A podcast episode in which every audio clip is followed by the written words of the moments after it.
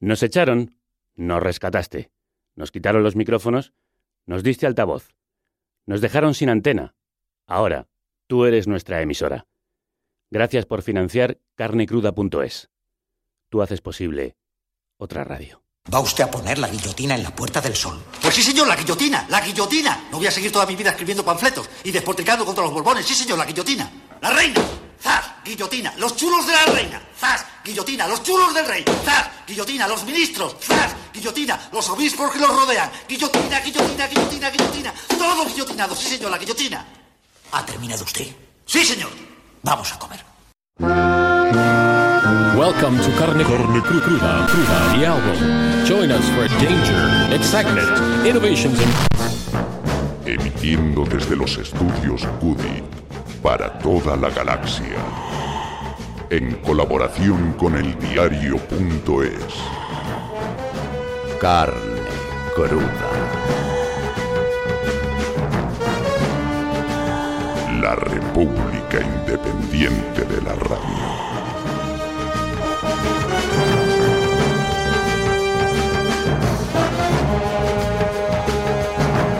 Mientras todos mirábamos a Cataluña, a Rivera comparándola con Yugoslavia y, oh sorpresa, no con Venezuela, a los jueces hacer el trabajo que le toca al Parlamento y al Parlamento bailar el mambo que toca la fanfarria cupera, a Rajoy, a Puigdemont, ponerse de capa la bandera y a Rufián hacer el numerito de la impresora o a la Guardia Civil hacer el papelón, entrando en una imprenta a requisar papeletas, mientras todo esto pasaba y usted y yo mirábamos para otro lado, nos la volvían a colar por el lado contrario, que es por donde siempre nos la cuelan.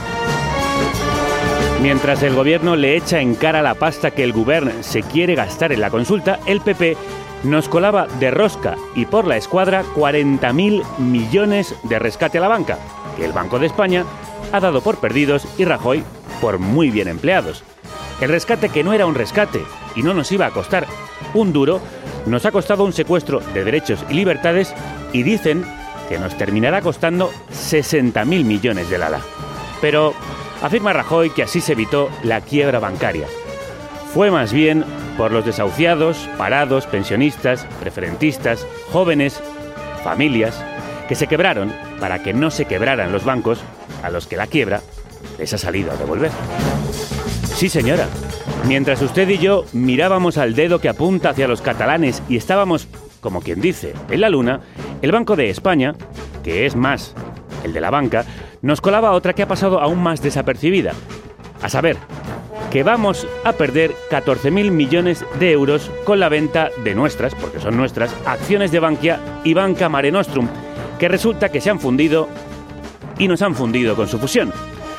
Hay que ver con qué alegría dejan ir nuestros representantes los euros, de miles en miles de millones, ni que fueran suyos. Que si fuera el dinero que se quiere gastar la Generalitat en urnas, ya había ido Montoro a recuperarlos, pero como solo es el dinero de todos los españoles y las españolas, ¿a quién le importa? ¿A quién le importa ya que hayamos pagado a nuestros secuestradores el rescate y ahora les invitemos a la cena? ¿A quién que el rescate nos vaya a costar tres veces lo que se recortó en educación y sanidad? ¿A quién le importa que los salarios hayan caído tres puntos en la crisis en favor de los beneficios empresariales y que el capital ya haya recuperado el nivel adquisitivo que tenía antes de esta estafa, mientras que los salarios, a los salarios les queda tela? Si es que de eso iba la cosa, quítatelo tú y dámelo a mí. ¿A quién le importa? Pero si ya hemos salido de la crisis, si los desahucios ya no son un problema, si el único problema es Cataluña. Y esa es la pena, que parece que ya a nadie le importa, que no nos asombra, ni nos extraña, ni nos indigna. Que a lo mejor miramos para otro lado por impotencia. Nos sobran villanos a los que dedican su recién estrenado disco Queens of the Stone Age, Villains. Se llama y contiene trayazos marca de la casa tan jugosos e irresistibles como este The Evil Has Landed, el mal ha aterrizado. En España lo ha hecho seguramente en uno de los aeropuertos sin aviones en los que despilfarraron nuestro dinero mientras mirábamos para otro lado y otros les admiraban y votaban con ardor.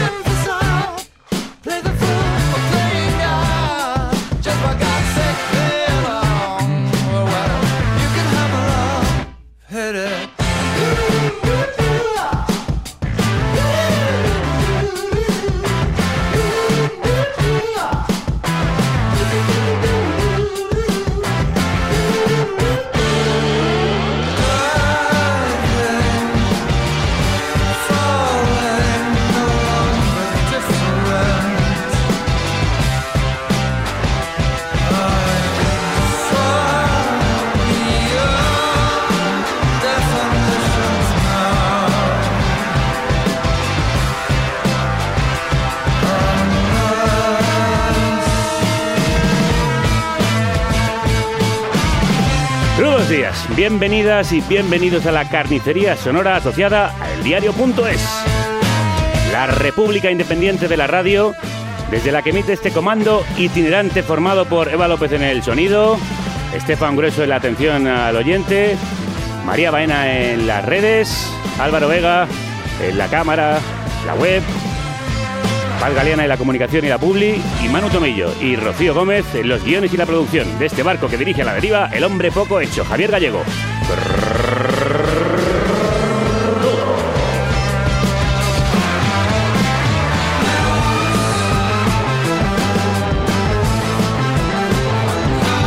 Fueron reinas en la Edad de Piedra, pero después brujas perseguidas en la Edad Media y sobre esa caza se erigió el moderno capitalismo, que sigue levantándose sobre la guerra contra las mujeres. Así lo piensa y explica la gran bruja del feminismo, que hoy nos visita. Los libros de Silvia Federici resuenan en esta canción de la grandísima y tristemente desaparecida gata Katana. Yo no camelo perfume de Nina Ricci, sin más del libro de la Silvia Federici. Será mejor que traten mejor esas bichis, no sea que de repente me escuchen y se compinchen. Os lo tengo dicho, os lo dejo hecho al punto. La teoría King Kong no apunta. Lo dejó dicho y nos lo dejó hecho esta rapera antes de morir prematuramente. Millones de feministas en todo el mundo se están compinchando y se congregan para escuchar a mujeres como la Federici, referente de la revolución pendiente.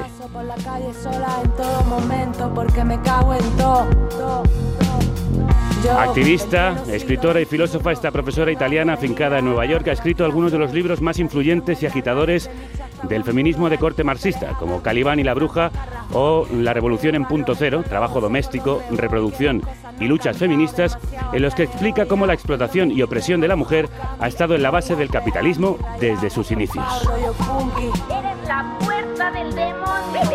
Eres la que quebró el sello de aquel árbol prohibido. Eres la primera desertora de la ley di- di- di- divina. Eres la que convenció a aquel a quien el diablo no fue suficiente para atacar. Así de fácil destruirse la imagen de Dios, del hombre, a causa de tu deserción, mujer. Que venga Dios y lo vea como que hace la máquina ardió en la hoguera con tres brujas. Nosotros le agradecemos a Traficantes de Sueños que haya editado esas obras en España y que haya hecho posible el sueño de entrevistar hoy a una de las descendientes de esas brujas a las que no pudieron quemar. Silvia Federici, bienvenida. Ah, gracias. Eh, ¿Conocía esta canción de Gata Katana? No, ahora, me han dicho ahora. Bueno, pues habla de, de sus libros y ha sido profundamente influido por, por ellos. Eh, la canción eh, demuestra que el discurso feminista está empapando a la juventud. Sí, ya está un movimiento nuevo, un movimiento tantos jóvenes que se están movilizando, sobre todo contra la violencia contra las mujeres, ¿no? Pero están tocando tanto los temas que se había hablado por muchos años que el feminismo estaba muerto. Esto prueba que no. Sí, el Eh, feminismo está... Porque hay tantos de los problemas, ¿no? Que impulsaron la primera ola de los feminismos. Están, están abiertos, no se han verdaderamente resuelto. Hoy, claro que las mujeres tienen más poder que nosotras, que la mujer de mi generación. Y todavía todos, como los recursos, como el control sobre el cuerpo, todas cosas están muy, ¿no? Debe, necesita una nueva, una nueva lucha. Y de todas esas luchas vamos a hablar hoy en esta mesa en la que me rodean muchísimas mujeres. Ajo, eh, de la cooperativa de traductoras Sintagma, está aquí por si es necesaria alguna traducción de Silvia. Y Rocío Gómez, que ha preparado esta entrevista conmigo, me va a ayudar en la misma. La canción que escuchábamos se llama Lisístrata, en honor a la famosa comedia de Aristófanes, en la que se plantea la huelga de las mujeres para poner fin a la guerra del Peloponeso. ¿Son conscientes las mujeres del poder que tienen? Sí, claro. Yo creo que son conscientes del poder que tiene, sobre todo las jóvenes, ¿no? Porque lo puede ver, ¿no? En, la- en los paros, en la movilización que hemos visto en los últimos años, y sobre todo el 8 de marzo, ¿no? Que son ida a la calle Sí. y, ¿no? Con esto grito que somos las nietas de todas las brujas que no pudiste quemar. Eh, y yo creo que, que sienten que no son sí, tengo más poder que las mujeres de la de nuestra generación y todavía que mucha está a completar. Sí, pero todavía hay muchas mujeres que se, se resisten a llamarse a sí mismas feministas. Sí, porque el feminismo ha sido tan degradado en los años, ¿no? Está, se ha creado un feminismo de Estado, ¿no? Yo creo que es porque las autoridades, las instituciones se han dado cuenta muy pronto de la importancia del feminismo, de su capacidad, potencialidad subversiva, ¿no? Lo han comprendido mucho antes, más antes que no los compañeros, que no la izquierda, ¿no? Que el, movimiento feminista en, su en su esencia, ¿no? Estaba una gran revuelta contra la división sexual del trabajo, contra la degradación del trabajo doméstico, contra la subordinación de las mujeres, ¿no? Toda una arquitectura que había servido mucho, mucho, mucho al Estado, ¿no? Para imponer tantas formas de explotación que la mujer. Entonces, por eso decidieron de, de recuperarla, ¿no? Y así que a partir del 1975, más o menos, se empieza a ver que la Nación Unida intentan de encabezar este movimiento, ¿no? Entonces se convierte en un movimiento, ¿no? Por la igualdad, por, ¿no? Las cuotas, las cuotas, eh, la mujer que entra en los parlamentos. Y así que muchas jóvenes se han, ah, ¿no? no han rechazado esto, esto movimiento feminista porque han empezado a identificar el feminismo como algo de institucional, ¿no? Ahora pero está un recupero. Yo creo que está un recupero porque se recupera, la, ¿cómo se dice?, el ánima subversiva del feminismo, que fue, ¿no?, en su primera fase, fue así. Sí, sí, pero eh, todas estas luchas por la igualdad de las que está usted hablando se supone que son buenas para la mujer. Bueno, igualdad con quién? Igualdad con quién? Porque con todos, eh, con, se, se, imagina, se imagina que los hombres no son explotados. ¿Y con cuál tipo de hombre también? Porque está, sí, con los hombres, claro, que no con los migrantes, no con los que, que trabajan ¿no? con trabajo muy precarios. Eh, eh. Entonces, la, la, lucha por la igualdad no, no estaba verdaderamente en el programa feminista en su primera fase. Estaba una lucha para cambiar la sociedad. Mm. No solamente para ser iguales con los hombres en una sociedad que remane, sí, construida sobre la jerarquía y que no se cambia, que la sociedad no se cambia, ¿no? En forma diferente no estaba la intuición que necesario un cambio social, ¿no? Desde las raíces, todo necesitaba cambiar. Entonces la igualdad ha sido como una reducción. Y las Naciones Unidas se ha usado, recuperado la agenda feminista, el lenguaje, el empoderamiento, el concepto de empoderamiento, ¿no? Y todavía no lo ha distorsionado y ha usado para integrar las mujeres, ¿no? En el, desarrollo capitalista, para integrar las mujeres, ¿no? Como fuerza de trabajo barata, ¿no? Y así que las mujeres hoy trabajan en todos los lugares, ¿no? Esto se ha, ¿no? publicizado como emancipación. Eh, no es emancipación. Hoy las mujeres hacen dos trabajos, trabajan todo el día, una vida consumada para trabajar, ¿no? Sin espacio, sin... Esto que, la, que, la, que las jóvenes rechazan. Y se dan cuenta que su futuro es precario, ¿no? que no tiene ningún seguro y que también que no sabe qué tipo de vida pueden hacer. Su relación familiar, el trabajo, todo es una gran incertidumbre.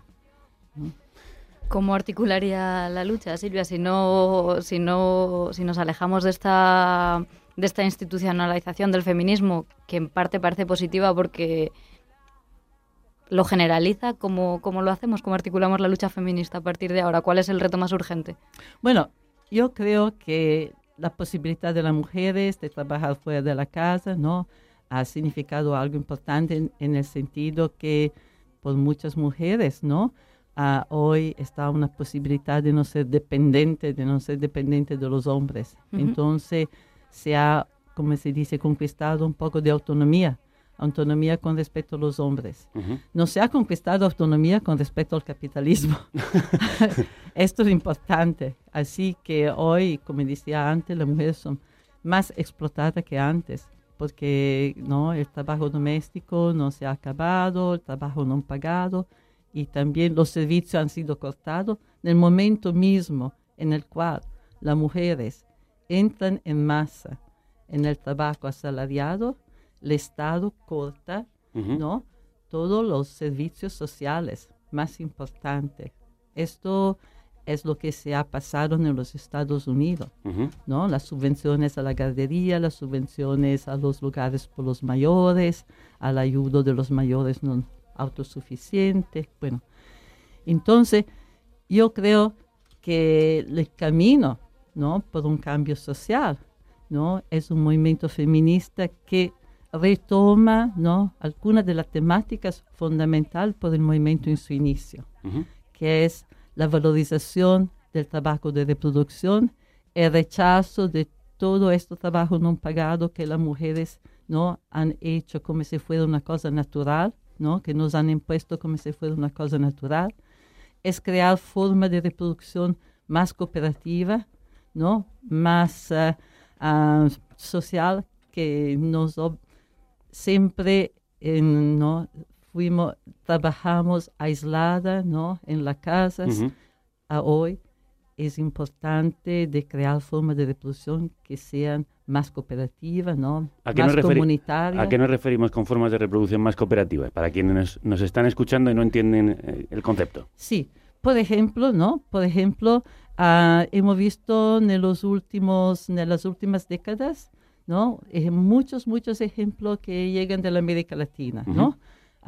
del Chile, del Perú, de la Argentina, en situación sobre todo de gran crisis, ¿no? Cuando mujeres que fueron expulsadas de las áreas rurales, o como en Argentina en el 2000, ¿Sí? ¿no? Cuando la economía monetaria se fracasó, ¿no? Entonces las mujeres empezaron a juntarse, ¿no? Porque comprendido que juntándose, ¿no? Estaba era la posibilidad por la sobrevivencia.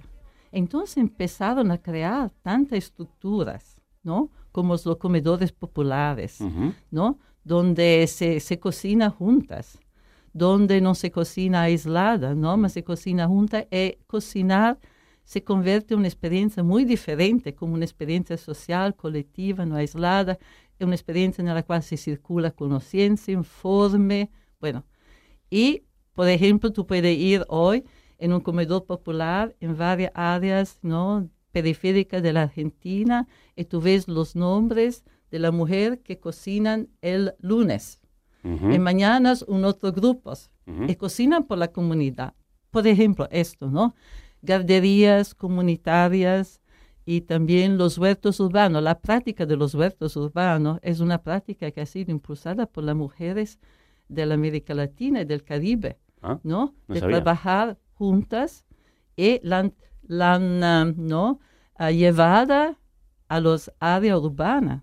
Por ejemplo, en los Estados Unidos hoy están tantos huertos urbanos, pero que han sido mujeres migrantes que lo han llevado, ¿no? En las ciudades, ¿no? Esto, bueno, no, veo- no, no quiero decir que se debe copiar, pero nos ha dado, ¿no? Nos ha mostrado que es posible cambiar, cambiar la manera en la cual nos reproducimos nuestra vida, de- en una manera que no nos aísla, ¿no? Que nos da la, conciencia, la conciencia de nuestra fuerza, eh, de lo que se puede hacer juntas, ¿no? Que no solamente ah, se puede despalmear recursos, y que pero se gana confianza, se gana conciencia recíproca, mientras que se cocina, se comparten Ujú. muchas informaciones sobre la salud, la sexualidad, la relación con, tu, con los varones. Bueno, se crea como un punto de vista feminista, un Ujú. punto de vista de las mujeres. Esto es algo, ¿no? Que es parte de un proceso también de revalorización.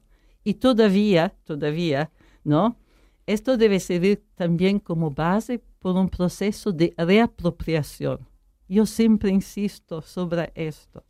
No sé, valorización no puede ser disociada de un proceso de reapropiación de la riqueza. Porque hoy el Estado, el capital, está monopolizando todo, ¿no? el espacio, la agricultura, la tierra, las forestas, ¿no? Los mares. Necesitamos reapropiarnos. ¿Y cómo se reapropiamos? Por primera cosa, es muy importante construir un tejido social solidario, un tejido social fuerte, ¿no? No debilitado. Porque en, esta, en la última década el neoliberalismo ha destruido no solamente nuestra medida de recursos, los recursos económicos, mas también ha impulsado prácticas, políticas sociales que nos han dividido, ¿no?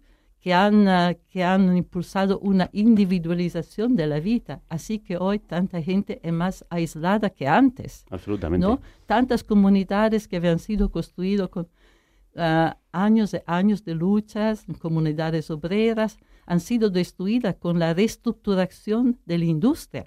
Han sido destruidas. Por ejemplo, en los Estados Unidos, todo el noreste, ¿no? Hoy es una tierra casi deserta. Lugares como Detroit, uh -huh. donde estaban comunidades muy, muy fuertes, que podían constituir un contrapoder. Cuando se movieron los obreros de Detroit, el Estado debía pagar Temblaba. atención. Hoy no está, porque han reestructurado todos. Entonces, esta la necesidad de reconstruir esta comunidad, de reconstruir un tejido social, ¿no? Y a partir, esta vez, de la reproducción, ¿no? Que este, es donde la mujer, la gran parte de la mujer, todavía continúan a pasar la gran parte de su vida. Es, es fundamental, porque en el proceso de reproducción se crean también uh -huh. los lazos afectivos de solidaridad con las personas. Cada vez son más quienes eh, se dan cuenta de la necesidad de reapropiarse de sí. esos valores y de volver a juntarnos y cooperar las personas en comunidad. Y hablando de reproducción, precisa... Para ganar la fuerza también claro. de que enfrentarse con los Estados es empezar un proceso de represión, como las habitaciones, como espacio, como tantas cosas, como la salud, como sí. Pues hablemos de la apropiación que hace el Estado sí. de la reproducción de las mujeres, del proceso reproductor. Eh, parece que mmm, está ganando terreno el discurso feminista también en este sentido. Otra autora feminista, esta de ficción, Margaret Atwood, ha visto cómo una antigua novela distópica suya, referente del feminismo, es llevada con éxito mundial a la pequeña pantalla. I was asleep before. Antes estaba dormida, así es como ocurrió todo. Cuando masacraron el Congreso, no despertamos. Cuando culparon a los terroristas y suspendieron la Constitución, tampoco despertamos. Y ahora estoy despierta. El cuento de la criada, otro ejemplo de que la emancipación de la mujer es una emancipación, o debe serlo, de todas las personas, de todos los seres humanos. En Polonia, activistas feministas recibieron a Trump vestidas de rojo como las doncellas del cuento de la criada, serie adaptada por HBO, en la que se plantea un mundo en el que algunas mujeres son utilizadas como incubadoras, como vientres esclavos para tener los hijos de la élite gobernante. ¿Ha visto la serie? No, ¿O no he visto la serie, el libro pero lo conoce, sí, sí, Ah. sí. Eh, ¿Cree que nos estamos acercando al mundo que plantea Margaret Atwood? Bueno, está, ¿no? Por ejemplo, en gran parte en Tailandia, en India, se están creando lo que llaman baby farm, ¿no? Fábrica Sí. de, de niños y niñas, que las mujeres ahora van para hacerse inseminar, ¿no? Eh, después varios meses el- eh, venden, venden su, su producto, ¿no? Gestación es, es un- en ahora sí, eh, esto es una cosa que se debe rechazar, ¿no? Porque tú puedes disponer de tu cuerpo, pero no de la vida de un niño, ¿no? De crear la vida para venderla, ¿no? Estamos regresando a, a la esclavitud, cuando las mujeres en las plantaciones de los Estados Unidos, ¿no? Eran obligadas a procrear porque los, patrones necesitaban nueva fuerza de trabajo, necesitaban nuevos esclavos, ¿no? Y ahora, ¿no? Y también se, se, se cambia el concepto de la maternidad, se cambia el concepto, ¿no? Y resulta, resulta que es un sufrimiento y un trauma muy, muy grande, ¿no? Por los, por los bebés, ¿no? Porque en los nue- nueve meses que están en el vientre de su mamá, conocen a esta persona, conocen su voz, conocen su odor, conocen. Y cuando los separan, esto no se dice, mas cuando los separan, muchos crían, crían por semanas, porque es un trauma muy fuerte esta separación, ¿no? Y se está promoviendo una visión de la, de la procreación y del cuerpo de la mujer, ¿no? Como si fue un vaso de flores, solamente un contenedor, ¿no? Que solamente el contenedor por, por la semilla, ¿no? Implantada, nada, y que no tiene una relación. Entonces es un proceso que, que horrible, ¿no? Y nos venden la capacidad, ¿no? De vender nuestros hijos e hijas al mercado, ¿no? Nos la dan como si fuera un control sobre nuestro cuerpo. Esto no es control. La posibilidad de vender no es control sobre nuestro cuerpo. Control sobre nuestro cuerpo es capacidad de decidir si queremos ah, tener hijos, procrear, o si no lo queremos. Yo siempre rechazo también la identificación de control sobre el cuerpo con el aborto. Es una parte solamente. ¿no? Muchas veces el movimiento feminista de los años 70 ha hecho este error de identificar ¿no? el control con el aborto. ¿no? Porque hoy en el mundo tantas, tantas mujeres no, no tienen el derecho de poder procrear, no tienen el derecho de poder ser madre. ¿No? ¿Cómo se pasaba ¿no? en las plantaciones de los esclavos? Tantas mujeres negras, por ejemplo, en los Estados Unidos han sido esterilizadas, ¿no? Eh, por eso que es importante que no vamos a repetir los errores del pasado y que vamos a luchar por un control que sea real, que sea la posibilidad también de ser madre, mas con recursos, con la posibilidad de decidir cuándo, en cuáles condiciones. Pero si una mujer tuviese los recursos, ¿podría libremente elegir ser vientre de alquiler para otra mujer?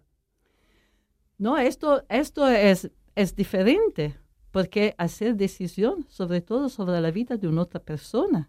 La mujer que vende, ¿no? Eh, el, que procrea por otras, es una mujer que toma decisión ¿no? sobre la vida, ¿no? que no se responsabiliza. Cuando tú vas a crear una vida, te debe responsabilizar en frente de esta vida que tú vas a crear. ¿no? Entonces me parece una cosa muy um, atroz, una cosa muy negativa, de procrear sin responsabilizarse de qué se pasa. ¿no? Hoy, por ejemplo, en el mundo están varios niños y niñas que ninguno los quiere porque no ha sido producido, ¿no? Según las expectativas. Absolutamente. Tienes, eh, ¿no? Como se dice, malformaciones. Entonces, la mujer que lo ha parido dice, no, yo no lo quiero. Ah, eh, las, las coplas que lo ha comisionado lo rechaza. Hmm. ¿Y dónde van? ¿No?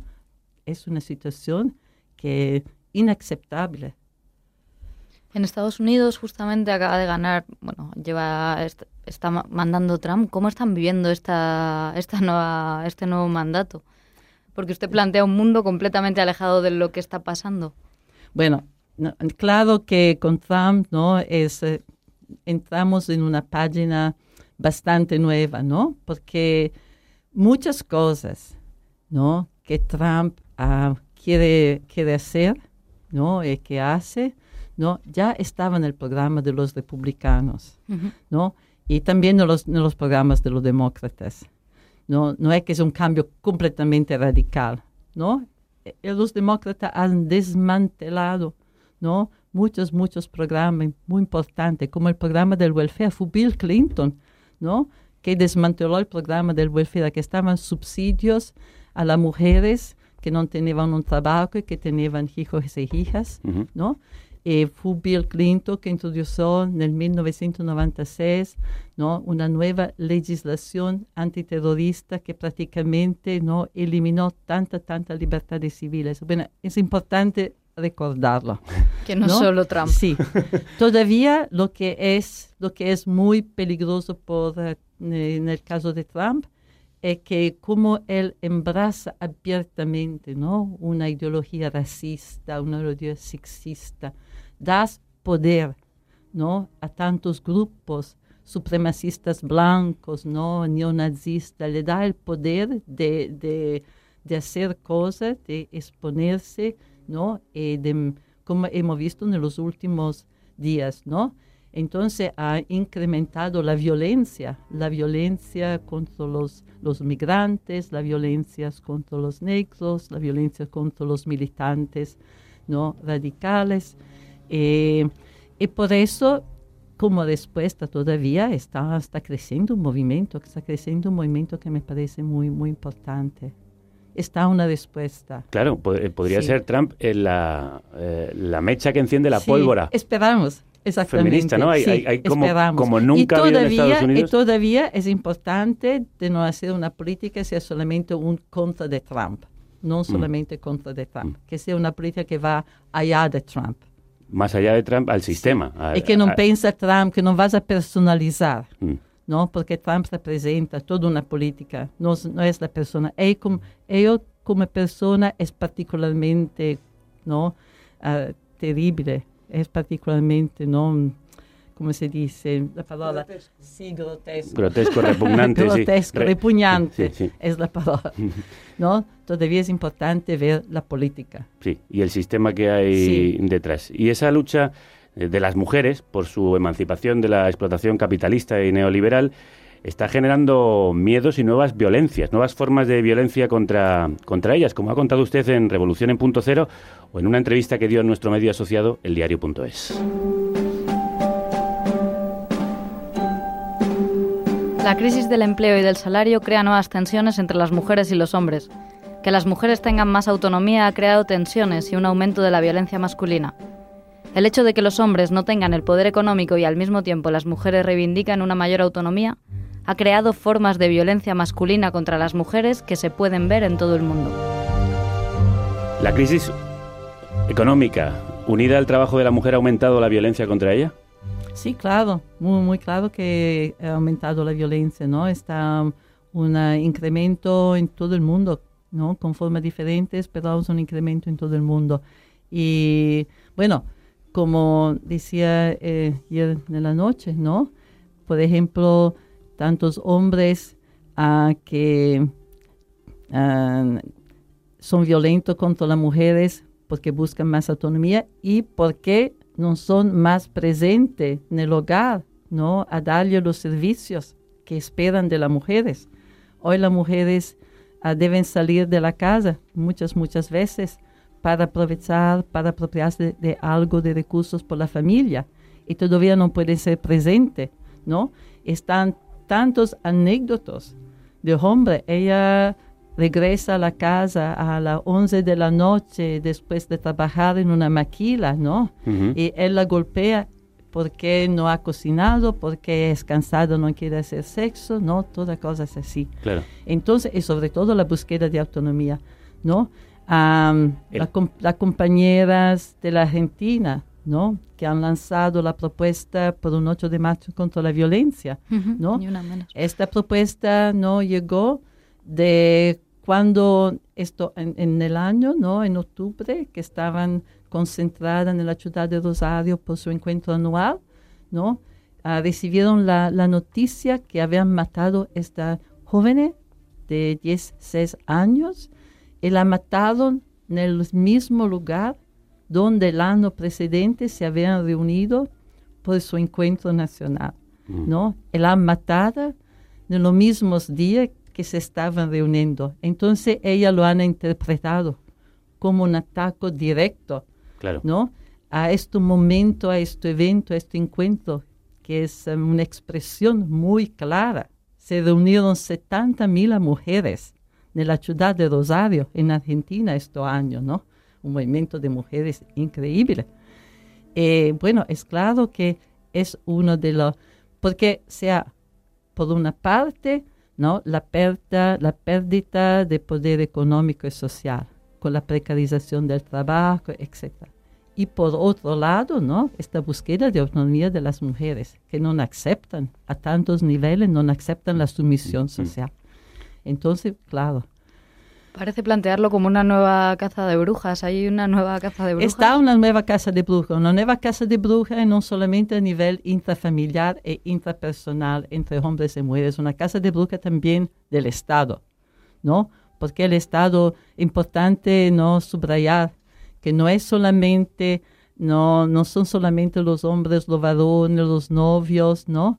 Que, que son violentos contra las mujeres o más violentos, ma, eh, también el Estado es más violento. En los Estados Unidos lo vivimos cada día, ¿no? La policía tiene impunidad ahora de, de, de matar en la calle jóvenes, masculinos y también mujeres.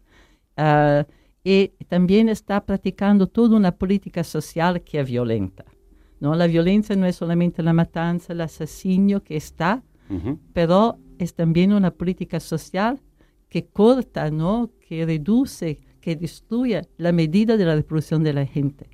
¿no? Por ejemplo, en los Estados Unidos, hoy casi se culpabilizan las mujeres pobres, las mujeres negras de color, ¿no? cuando, uh, tienen, cuando son embarazadas. ¿no? Por ejemplo, cuando van a parir, hacen un test para ver si ha usado droga y si ha usado drogas, el test no es claro, la mandan en la prisión, la, la encarcelan, ¿no? Uh, y también están mujeres que han sido arrestadas porque cuando fueron en un accidente de coche, han dicho a la policía que estaban embarazadas. Y así le han dicho, ah, tú has puesto en peligro el feto. Hmm. Entonces, esto es una forma de penalizar personas, ¿no? Que no tienes recursos para ver la, el coraje de procrear. Eh, eh, esto para mí es una casa a la bruja, no se usa. Y todavía están casas a las brujas reales. Sí. Por ejemplo, en África, en India, en Nepal, Papua New Guinea, ¿no? Está como una nueva persecución de mujeres que son acusadas y quemadas y sepelidas vivente, ¿no? Acusadas de ser brujas, ¿no? Y bueno, es una, es una situación muy compleja, pero es claro que esto es conectado, como en el siglo XVI, XVII, es conectado con la nueva forma de acumulación capitalista, que empobrecen la gente, que destruyen la solidaridad comunitaria, que muchas veces crean como luchas intergeneracionales sobre ¿no? el acceso a los recursos y que también ¿no? despoja a la gente de sus tierras. Hablemos de esa primera caza de brujas, el primer feminicidio, como dice Silvia Federici, y una de las bases del origen del capitalismo, como cuenta en ese ensayo tan leído y traducido en todo el mundo, Calibán y la bruja.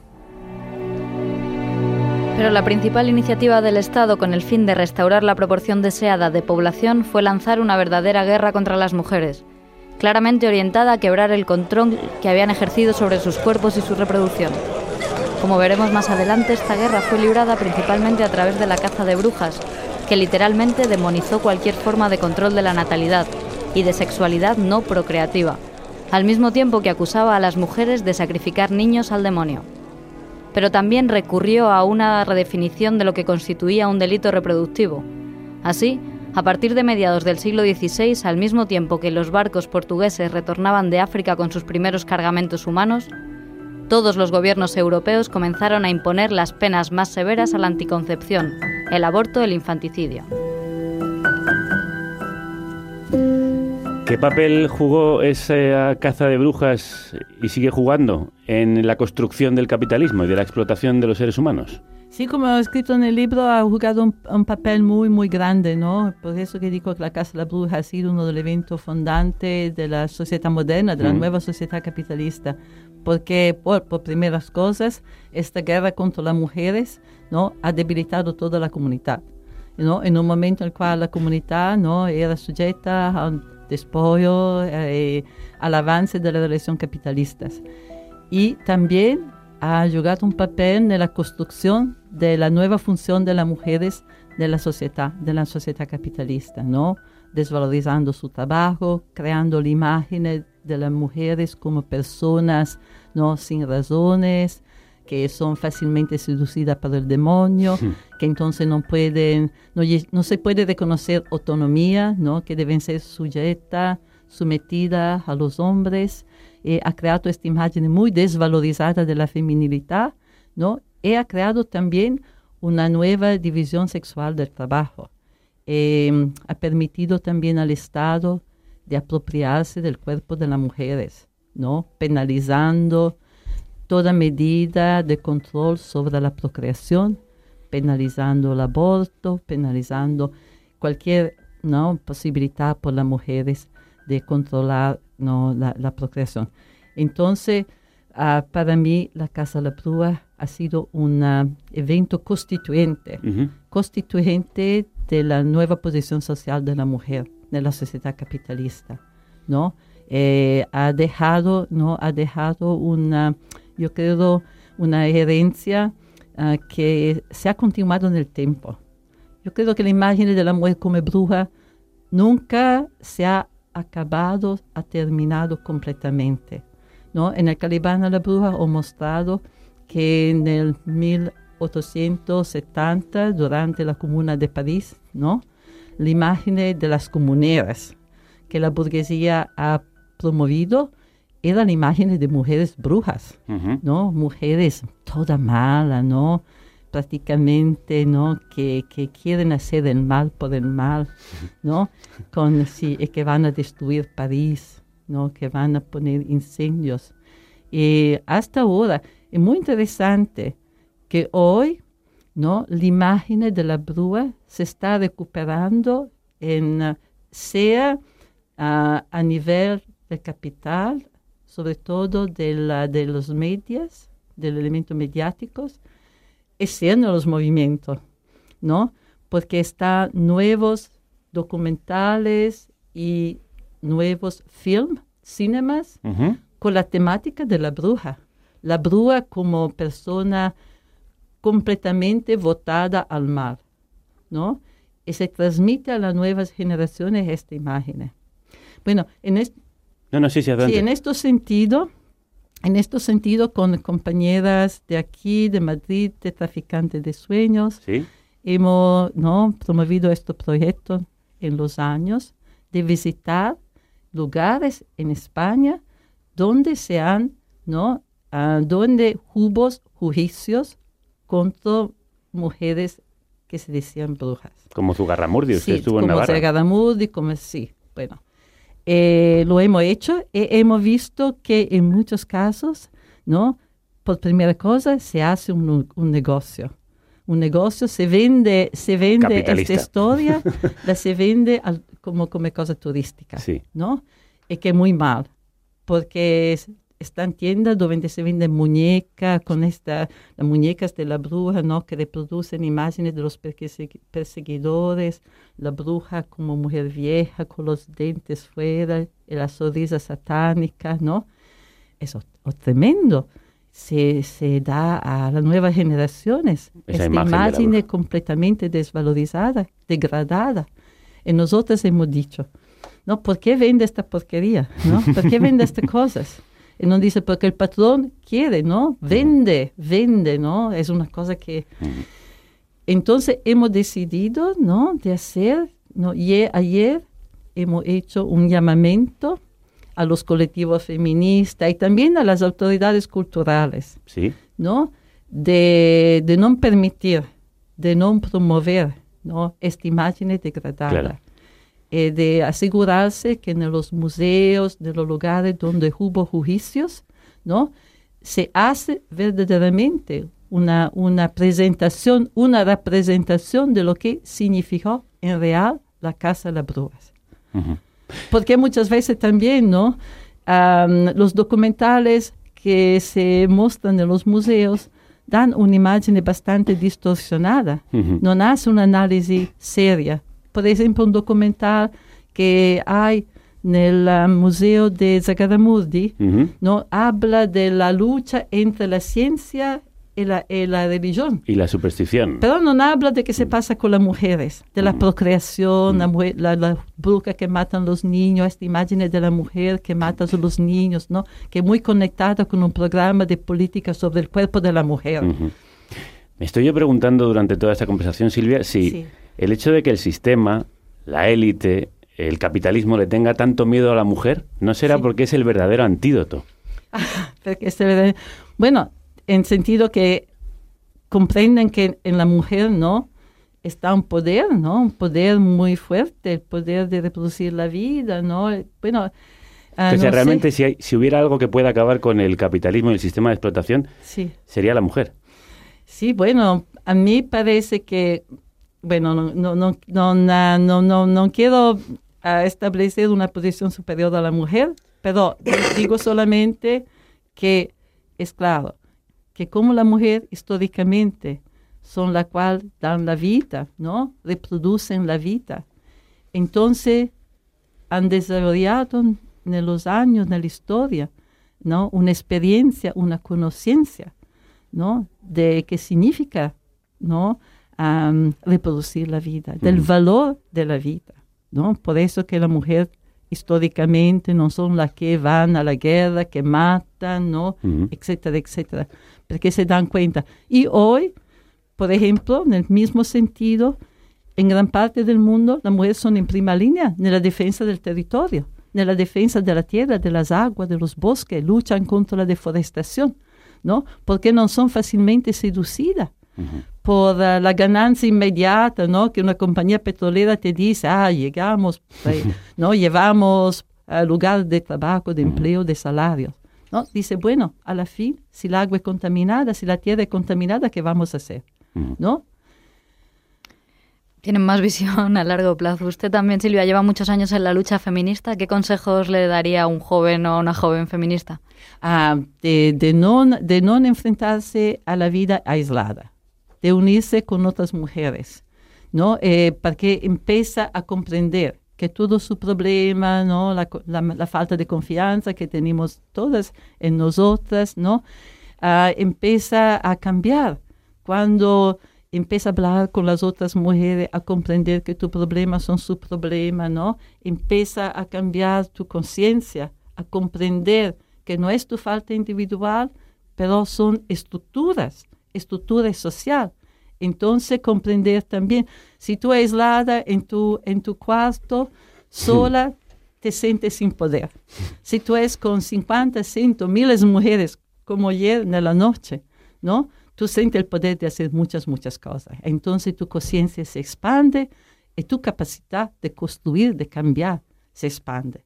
Entonces, como se decía una vez en el movimiento obrero de los Estados Unidos, no llorar, mas te organízate. Pues aquí nos hemos organizado un montón de mujeres que están acompañando a Silvia Federici. No hemos necesitado tus servicios, Ajo, pero muchísimas gracias por haber estado con nosotros. Y Ana, y a Traficantes de Sueños, por hacernos eh, realidad este sueño que teníamos de hablar con la bruja Silvia Federici. Silvia, muchísimas gracias. Muchísimas gracias a vosotros.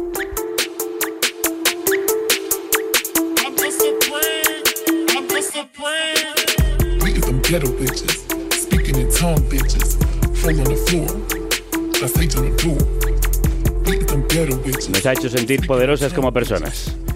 Hablar con Silvia Federici. Hemos empezado con una reina, hemos continuado con una bruja y vamos con una princesa que presume de ser bruja ella misma.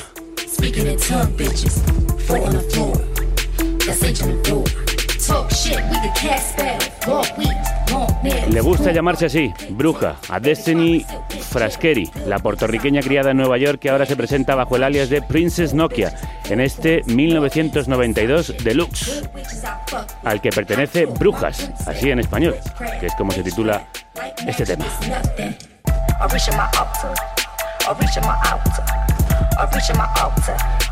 On the counter. I'm that black Rican bruja straight out from the Yoruba. And my people come from Africa, diaspora, Cuba.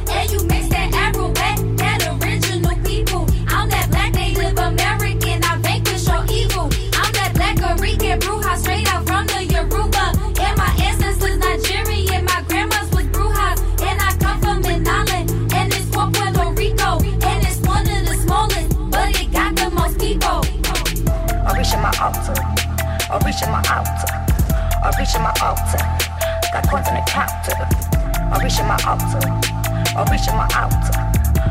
In my altar. I reach in my altar. Don't you fuck with my energy. Don't you fuck with my energy. Don't you fuck with my energy. Don't you fuck with my energy. Don't you fuck with my energy. Don't you fuck with my energy. Don't you fuck with my energy. Don't you fuck with my energy. Casting spells with my cousins. I'm the head of this coven. I'm a shapeshifting bitch.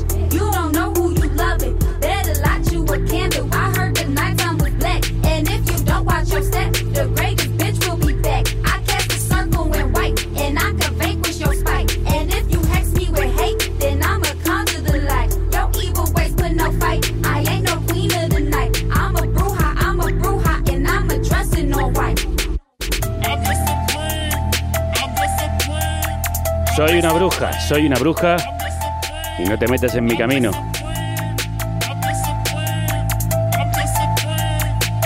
No te metas con mi energía. El rap feminista tiene a su bruja princesa, a Princess Nokia, que aspira a convertirse en estrella mundial para contagiar de su mensaje y reivindicar, como hace en este tema, a sus abuelas brujas y sus orígenes africanos y yorubas. Es una mujer de armas tomar. En un concierto bajó del escenario para partirle la cara a un chico que le gritaba obscenidades desde el público. Le decía que le enseñara las tetas y esas cosas. Cuando volvió a escena dijo, así es como se responde a un chico que te falta el respeto.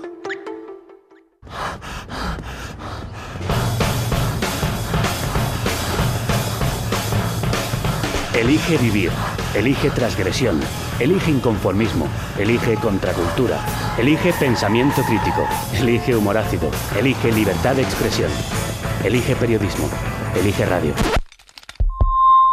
Elige carne cruda. Elígenos. Carnecruda.es, la República Independiente de la Radio. Mujeres migrantes como Destiny ahora no son echadas a la hoguera, sino al mar, donde su destino es la muerte, como le ocurría a las antiguas brujas.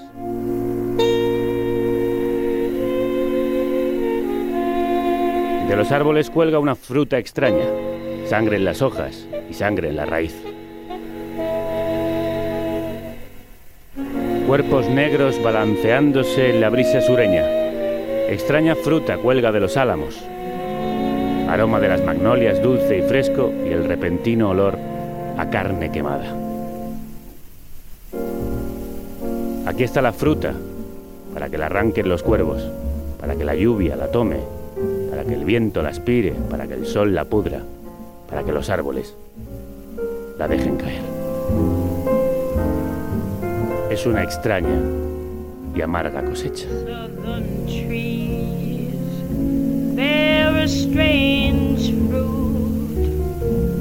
blood on the leaves and blood at black bodies swinging in the southern breeze. Como esas frutas extrañas a las que cantaba Billie Holiday, pero hundidas en el mar, colgadas bajo el agua, balanceándose como frutos para los peces, así murieron siete mujeres africanas el pasado 31 de agosto en el estrecho.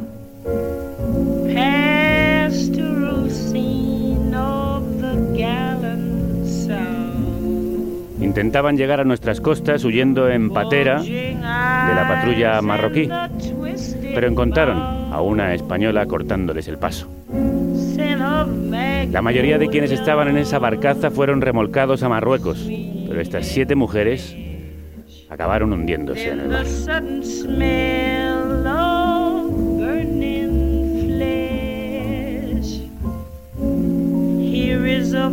Se llamaban Carnelie Masiona, Bebé Luza, Clemence Lelo, Taloba, Aminatou, Patience Mabungu y Merveille Dimona. A la delegación del gobierno español no le consta. El ministro de Interior dice que no sabe nada y tampoco quiere saber más. Que investigue quien quiera, le dijo ayer a la oposición. Nadie hablará de estas mujeres ahora que están muertas. Casi nadie. La periodista y activista Elena Maleno, que trabaja como tantas otras personas incansablemente informando y denunciando de los abusos y las muertes en la frontera sur, sí lo ha hecho. Y hoy vuelve a hablar en estos micrófonos desde el otro lado de esa barrera contra la que se estrellan tantas personas. Elena, bienvenida. Hola, buenos días. ¿Qué ocurrió? ¿Qué sabemos de las muertes de esas siete mujeres? Bueno, lo que sabemos es lo que nos han dicho los supervivientes, puesto que ninguna administración pública ha respondido por el momento. Y lo que nos dicen los supervivientes es que iban una patera intentando llegar a Melilla, eran 45, y que como en muchas otras ocasiones fueron perseguidos por una patrullera marroquí y bloqueados en lo que tristemente está legalizado en nuestra ley, llamado en nuestra ley rechazos en frontera, en esas devoluciones en caliente, que en el mar son especialmente peligrosas, puesto que van en embarcaciones que no tienen ningún tipo de seguridad y que en vez de ser rescatadas son bloqueadas.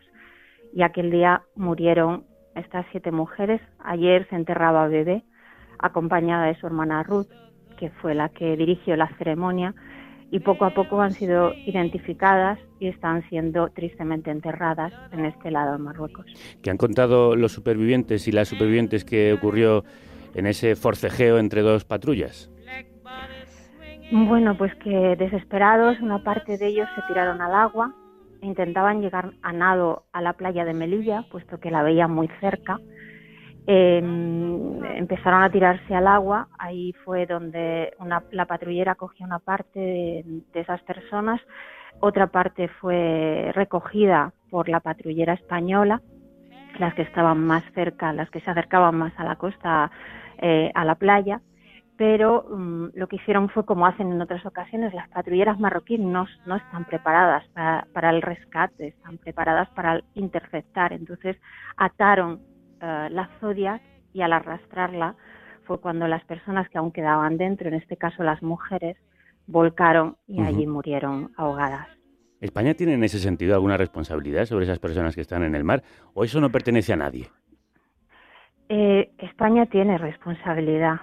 España no puede bloquear en el mar, no puede no, puede no activar sistemas de rescate claro que tiene una responsabilidad y tiene que dar explicaciones de por qué actuó en un bloqueo, en un rescate según ellos, por qué actuaron, quién les llamó, ¿no? Si aquello era territorio marroquí, eh, por qué acabaron llegando, por qué no se activó a servicios de salvamento que tenemos en el Estado español que pueden colaborar con los servicios de salvamento de Marruecos si era un rescate complicado, ¿no? Hay una patrullera en, en Melilla.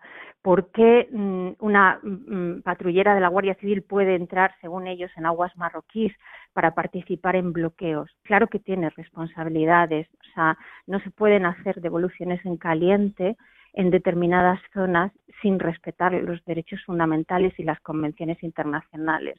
Lo que sabemos es que muy cerca de una playa de Melilla había siete mujeres que huían de la violencia que debían ser protegidas y que no lo fueron. ¿De qué estaban huyendo esas siete mujeres? Bueno, date cuenta que cinco de ellas son de República Democrática de Congo. No hay que explicar lo que pasa en República Democrática de Congo. Todos deberíamos saberlo, ¿no? Em, fruto del expolio de las grandes eh, multinacionales, todos nuestros móviles, el coltán, los beneficios, los negocios de esas multinacionales hacen que estas mujeres huyan. Había dos mujeres también muy pequeñas de Guinea-Conakry. Em, sabemos que nuestras fronteras, además del negocio de la guerra, de ese negocio de control de fronteras, está el negocio de la esclavitud. Cada vez en Europa queremos esas esclavas porque son esclavas eh, sexuales, esclavas en el servicio doméstico y, y esta esclavitud toca sobre todo a estas mujeres, ¿no? Entonces, claro que hay, eh, o sea, claro que huyen, huyen de una violencia para caer en nuestro mercado de la esclavitud y lo que quieren es pedir protección, pero en Europa no estamos respondiendo a esas necesidades de protección internacional, estamos violando sistemáticamente el derecho al asilo, ¿no? En este caso con estas mujeres de República Democrática de Congo. El problema es que el gobierno español, a través de su ministro de el Interior ayer decía que habían defendido los derechos humanos en la costa española y el problema también es que, como antes decías, el gobierno ha legalizado esa práctica considerada ilegal en otras jurisdicciones de las devoluciones en calientes a través de la ley de seguridad ciudadana. ¿Esto ha frenado el flujo de pateras? ¿Esto ha provocado más muertes? Esto ha provocado evidentemente más muertes date cuenta que las devoluciones en caliente solo están legalizadas en las inmediaciones de Ceuta y de Melilla y en las vallas de Ceuta y de Melilla. ¿Por qué? Porque esto no lo pueden hacer en mitad del Mediterráneo, porque Marruecos no aceptaría que le devolvieses a esas personas. Marruecos acepta que le devuelvas a esas personas porque Marruecos no reconoce de facto que Ceuta y Melilla sean territorios del Estado español y juega con este tipo de políticas. Entonces, eh, están perversamente legalizadas ahí donde Marruecos Marruecos es un país que no puede garantizar los derechos de esas personas que están siendo devueltas, eh, colabora en, en, esa política, ¿no? Entonces, ahora que están tan preocupados el Partido Popular por la legalidad, por ejemplo, como en el caso de Cataluña, yo les diría que se preocupen también por la legalidad en otras zonas del territorio Sabemos que Ceuta y Melilla son agujeros negros para un país democrático y son espacios donde no existen los derechos humanos, espacios de excepción. Entonces, yo le diría que la legalidad la apliquen y se preocupen por ella en todo el territorio del Estado. Elena, tú en un artículo esencial que recomendamos desde aquí leer y que hemos movido por las redes, decías que nadie hablará de estas mujeres ahora que están muertas. ¿Nos hemos insensibilizado? Sí, Sí, y sobre todo a mí me da, me ha revuelto muchísimo el caso de estas mujeres porque mm, al ser mujeres son más invisibles, incluso dentro de sus comunidades, incluso para nosotras, ¿no? incluso para la ciudadanía del Estado español. Eh, cuando sucedió Tarajal eran hombres, y todo el mundo se movilizó muchísimo más, estas mujeres casi pasan desapercibidas. Es lo que te digo, las mujeres en la frontera ponen el cuerpo, su cuerpo está expuesto a cualquier cosa, a cualquier situación, porque son una mercancía más que circula por las fronteras. No les reconocemos los derechos, pero sí las necesitamos para que pasen, son una mercancía más que efectivamente puede pasar porque después será usada, consumida, explotada en, en los estados europeos. Y además son negras, ¿no? No hay que olvidar que no hablamos de, ellas porque además son negras, porque no empatizamos con esas negras que nos están llegando, ¿no? Eh, son, son otra cosa. Eh, entonces ahí hay un componente racista muy fuerte. Mm. Mujeres que como tú estáis denunciando esta situación, también recibís presiones. Hace unos días contabas las amenazas recibidas tras una entrevista en La Sexta en la que habías comentado la actuación policial, en la que podíamos ver a varios policías intentando frenar a patadas y porrazos a 187 personas que entraron en Ceuta. ¿Te sientes protegida? Bueno, mm, miedo siempre se tiene, ¿no? Cuando ves eh, que, bueno, que día a día hay compañeras que están a tu lado, que van desapareciendo, que van muriendo y que no hay ningún resorte a donde puedas acudir para buscar justicia, ¿no? Em, pero sobre todo mm, yo soy una privilegiada al fin y al cabo, ¿no? Soy una ciudadana del Estado español, pero aún así hemos perdido tanto en derechos en determinadas zonas del Estado que la realidad de perseguir a defensores y defensoras de derechos humanos es ya una realidad en el Estado español.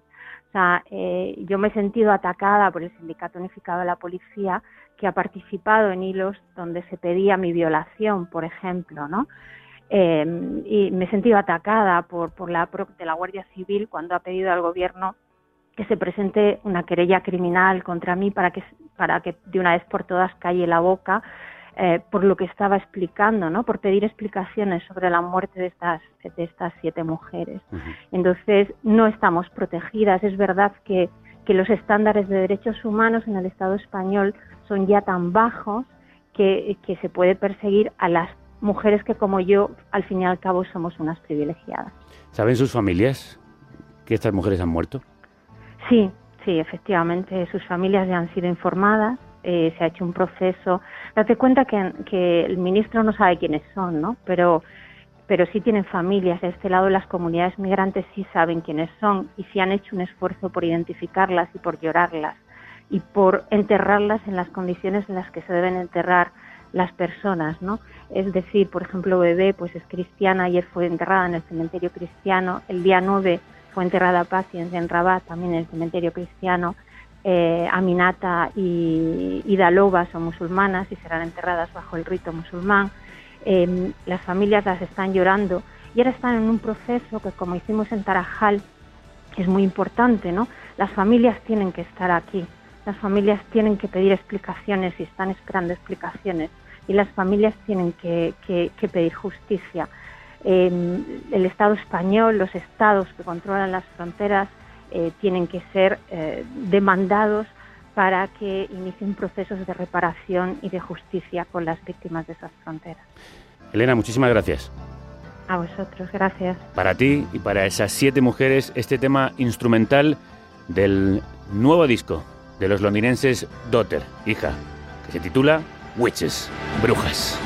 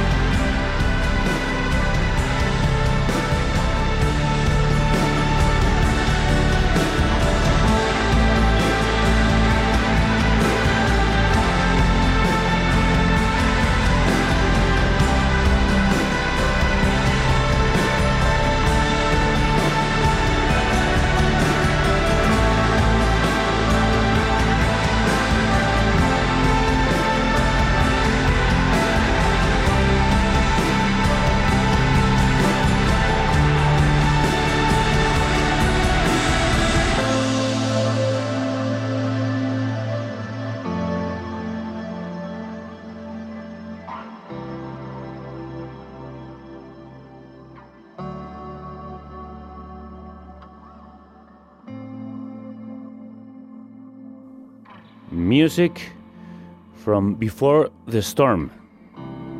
Así se llama.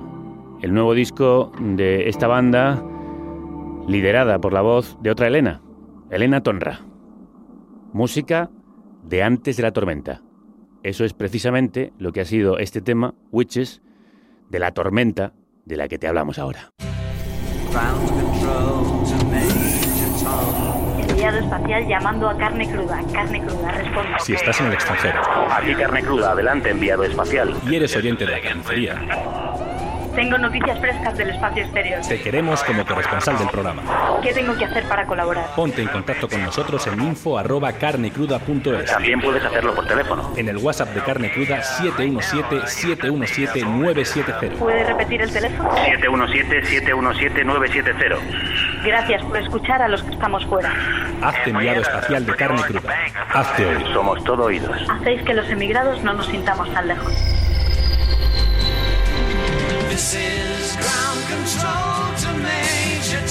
Ayer hablábamos de la relación entre el cambio climático y el huracán Irma, que ha pasado por la zona del Caribe y Florida, devastando amplias zonas. Y por las redes os pedíamos ayuda para contarnos cómo está siendo desde allí. Pedíamos ayuda a nuestros enviados espaciales, a los oyentes de este programa. Y hemos recibido un correo desde Palm Beach Gardens, en la costa este de Florida, a donde se fueron, con ganas de aventura, como dicen los políticos de por aquí, a vivir Isa y Pedro, que creo que ya me escuchan. ¿Qué tal? ¿Cómo estáis? Hola, Hola. muy bien. Estamos bien, de momento estamos bien. Sí. Javier. ¿Cómo ha sido el paso del Irma por allí? Bueno, pues quizá al final, bueno, se desvió un poco más hacia la costa oeste y no sufrimos tanto el golpe de- del huracán, pero sí, sí con cierto temor, porque las noticias, la verdad, que los días antes no, no auguraban nada bueno. ¿Os dieron normas de seguridad para el caso de que el Irma pasase por vuestra casa? Sí, sí, desde, sobre todo desde el trabajo recibíamos constantemente avisos de cómo evolucionaba el, el huracán, las noticias también, sobre todo las locales, iban informando todo el tiempo y, y bueno, todas las medidas que teníamos que tomar. Nos decía Pedro en el mail en el que contactaba con nosotros que no os habéis llevado la peor parte, pero sí que ha pasado por allí el Irma. ¿Cómo ha sido? ¿Cómo, cómo lo habéis visto, Pedro? Por aquí lo único que se ha sentido ha sido mucho viento, Ajá. de 80, eh, 90 millas, que aproximadamente serán unos 170 kilómetros. No es poca cosa. 160, bastante, bastante, bastante viento. Eh, aquí en general no ha habido grandes destrozos. Ha habido lo típico de árboles caídos, mucha broza de, de los árboles, de las palmeras. Y es verdad que luego un poquito más abajo, en West Palm Beach y toda la zona de que ya se va acercando a Miami, al condado de Miami, sí ha habido más. eh, toda la zona de costa, inundaciones. Pero bueno, en general mm, podemos decir que, que al final no, nos hemos salvado. Bueno, pues, ¿cuáles han sido los vientos que os han llevado hasta Palm Beach Gardens? ¿Qué hacéis ahí, Isa? Bueno, pues yo me vine, yo trabajaba ya en España en investigación, en neurociencia, y bueno, pues después de un montón de tiempo sin encontrar nada y, y solamente esperando becas y, y pues al final decidí, decidí emigrar. Los vientos devastadores que aquí también se están llevando no pocas víctimas de entre trabajadores y trabajadoras. ¿Y qué tal es la vida allí? ¿Has conseguido trabajo? ¿Habéis conseguido trabajo? Sí, yo me vine, me vine ya, bueno, hice una entrevista desde allí de España y me contrataron y me vine ya con, con trabajo y, y la verdad es que estoy, estoy contenta. ¿En- ¿De lo tuyo? De lo mío, de lo mío, sí, sí, sí. ¿Estás trabajando en un hospital? Cuéntame algo más. Ah, trabajo en un centro de investigación que hay aquí en, en Júpiter, que se llama STIPS, y trabajo en el departamento de, de neurociencia, en mecanismos básicos de memoria. Bueno, pues suena muy interesante. Y en tu caso, Pedro, vas de acompañante. Exactamente, me vine de acompañante, estuvimos en Madrid, mientras ella pues terminaba el- la predoctoral y se doctoró. Yo estuve trabajando eh, de funcionario interino en el SEPE, en el antiguo INEM, Ujú. y viendo que no salía nada en, en España, a ella no le salía nada, pues y todas las ofertas que iba recibiendo pues era de Estados Unidos la gran mayoría y al final decidimos venirnos. Yo dejé el trabajo, me vine y ahora mismo pues estoy con las clases de inglés para perfeccionar Muy bien. y bueno, intentando encontrar algo que se parezca a lo mío o lo que estuve trabajando y ya está, y en eso estamos, Javier. ¿Cómo se vive como emigrados en los Estados Unidos de Donald Trump?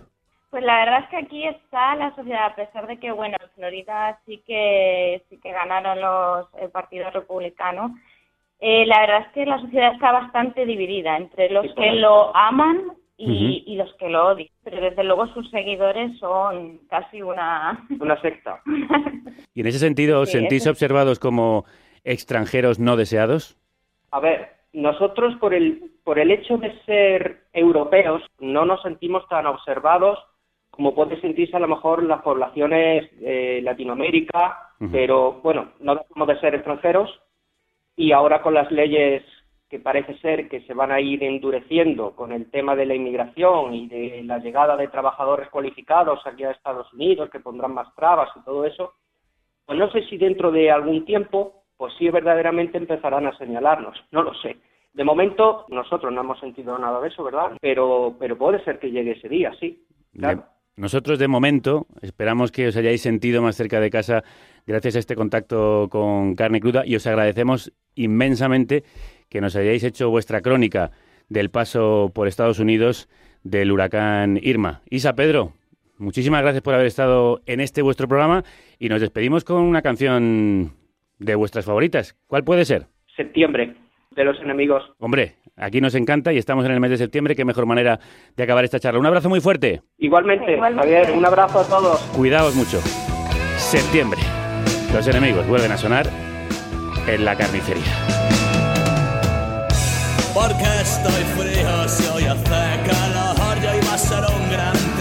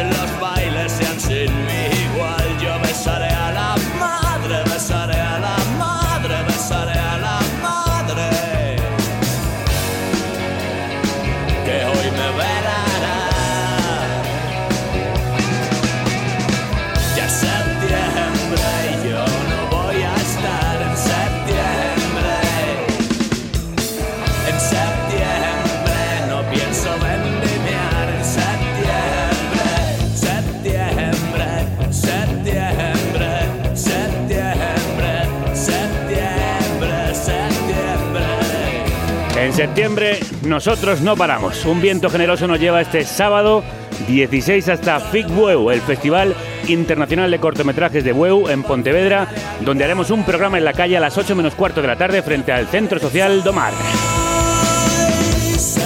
Haced el favor de venir como una marea a inundar esa calle, porque vamos a hablar de cosas tan interesantes como Fariña, la nueva serie sobre narcotráfico gallego que ya se está grabando, el Narcos Español, de cortometrajes, de cortometrajes con cortometrajistas y con actrices como la gran Nieve de Medina, premio honorífico del festival, y la banda sonora la pondrán los celebérrimos vigueses Moon Cresta. Si te ha gustado este programa, recomiéndalo y habla de nosotros. Tú eres nuestro altavoz.